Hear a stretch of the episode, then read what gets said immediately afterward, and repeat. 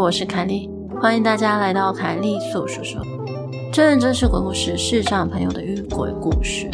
宛如鬼城的大楼，紧跟在其后的脚步声，通往地狱的电梯。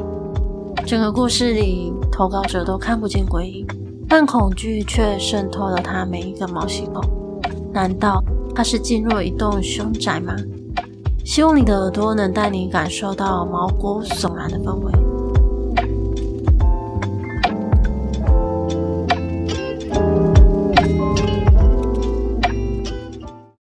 那么，故事开始喽。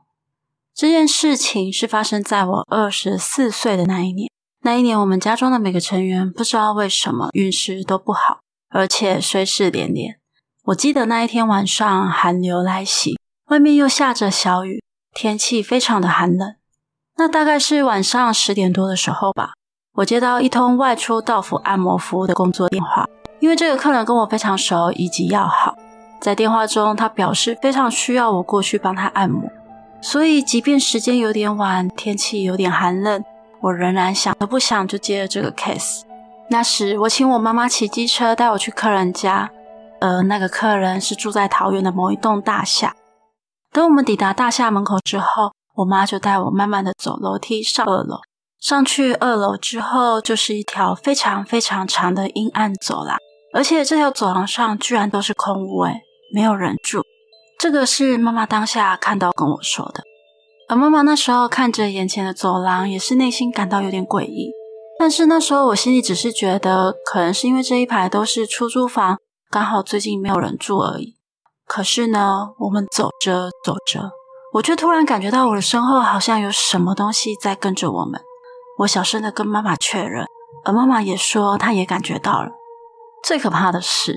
这时，我们后面还传出一些奇怪的脚步声，这个脚步声还有节奏的配合我们的速度行进着。而当时，这条走廊上只有我跟我妈妈的说话声，以及我手杖敲击地面跟墙壁的声音。我们也不敢再说什么啊，只能硬着头皮继续的走。好不容易走到走廊的尽头，到了客人住的门前，走廊尽头又是另外一道楼梯，而那种可怕的感觉突然变得更为明显。我跟妈妈压下心头的恐惧感，赶紧敲门。等我的客人开门后，我就请妈妈赶紧回家。我告诉她，我结束工作后会自己搭计程车回去。妈妈这才安心的离开。我的这位客人是一位女生，我帮她边按摩边聊天。按摩了一阵子，我实在是按捺不住内心的好奇。我问她为什么会住在这里，因为这栋大楼完全没有人的感觉。而那个客人就跟我说，因为他喜欢安静。所以住久他也就习惯了。不过他就开始跟我分享起这栋大楼以前的事情。他说这栋大楼还没盖起来的时候，其实是一间屠宰场。所以他那时候刚搬进来的时候，也是一直觉得有点怪怪的，总是觉得四周似乎阴风阵阵。再加上他住的这一层楼，除了他以外就没人住的关系，所以他每天晚上都觉得家里好像有人。我一听我的客人讲完，内心超级害怕。虽然疑惑他为什么还住得下去，但是当下我只想赶快结束工作离开。而等到按摩结束后，客人看出我内心的恐惧，他说：“没有关系啦，我现在帮你开门，你就直直往前走就好了。我也会在后面跟着你，你不用怕，没关系。”可是等我走出去后，不晓得为什么，这位客人并没有跟出来，而是突然把门关起来。我当下觉得他可能自己也害怕的关系。所以我并没有回去叫他，只打算自己走下楼。没想到这个走廊却变得很诡异。我不停地走，不停地走，走了很久很久，却怎么样都走不到尽头。不应该啊！刚刚来的时候并没有走这么久啊！而且让我内心更崩溃的是，我明明记得只要一直走就会遇到一个楼梯，可是我发现楼梯怎么不见了呢？那一刻，我全身都被一股寒冷笼罩着。我内心的恐惧疯狂的膨胀，整个人开始慌张了起来，手上拿着的手杖开始到处乱敲，另一只手则是一直摸向四周。我一直想搞清楚现在的状况，整个人就开始慌乱的到处找，想找到楼梯。结果我敲着敲着，我听到我的手杖敲到像是电梯门的金属声，锵的一声。我赶快伸手去摸摸看有没有电梯按钮。那时候我想着，不管了，找不到楼梯，搭电梯也行啊。按了按钮之后，电梯门就开了。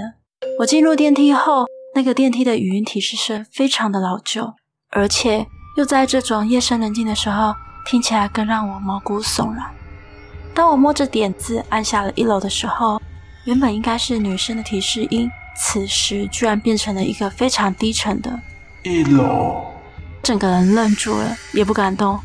我感觉到电梯门缓缓关上，明明是从二楼到一楼的距离，但是我在里面待了非常的久。我那时候心里想着，怎么会那么久啊？于是当电梯到了，门打开的时候，我不敢出去，因为我脑中不停的想起我曾听到的鬼故事。有时候电梯会带人到奇怪的异空间去啊！正当我还在电梯里纠结着要不要出去的时候，我听到好像有人在看电视的声音。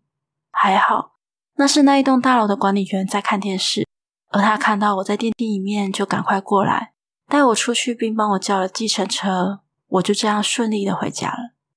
回家之后，我马上洗完澡就上床睡觉。睡到第二天早上，我就跟我爸爸讲了这件事情。而我爸妈就马上带我去桃园一家城隍庙拜拜，但是从那一天起，我每天都做了一样的噩梦，整整梦了一个礼拜。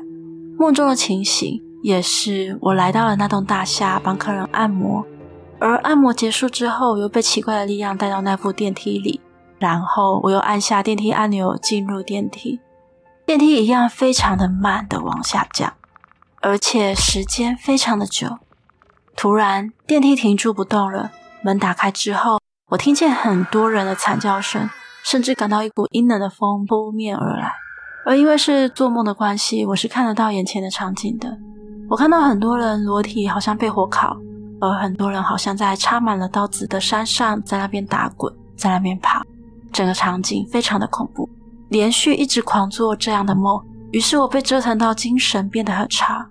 我爸爸妈妈只好又带着我去城隍庙拜拜，但是拜完之后情况仅稍稍好转一点。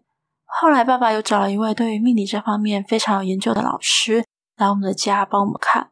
我妈妈就把我们家这一连串发生的怪事跟老师讲，老师就在我们家的每个人的房间以及厨房、阳台、客厅都看了一遍。最后他发现厨房旁边有问题，他说那是聚阴的地方，还有我们后阳台也是。老师后来解释说，因为我们家住在二楼，我们楼下就是一个神坛，有可能最近他们里面的人搬走了，但那个神坛里面他们有些东西没有处理，所以才会导致一些阴灵来作祟。好巧不巧，我们家又住在他们的正上方，所以那些阴灵就过来我们家捣乱。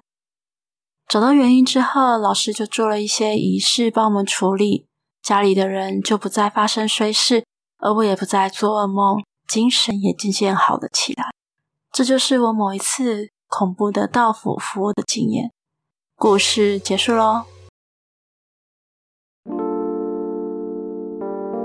今天的节目就到这里喽，欢迎在 First Story 的留言区留言给我，也可以到 YouTube 或是 FB 粉专找我。下次你想听听什么故事呢？我们下次见喽。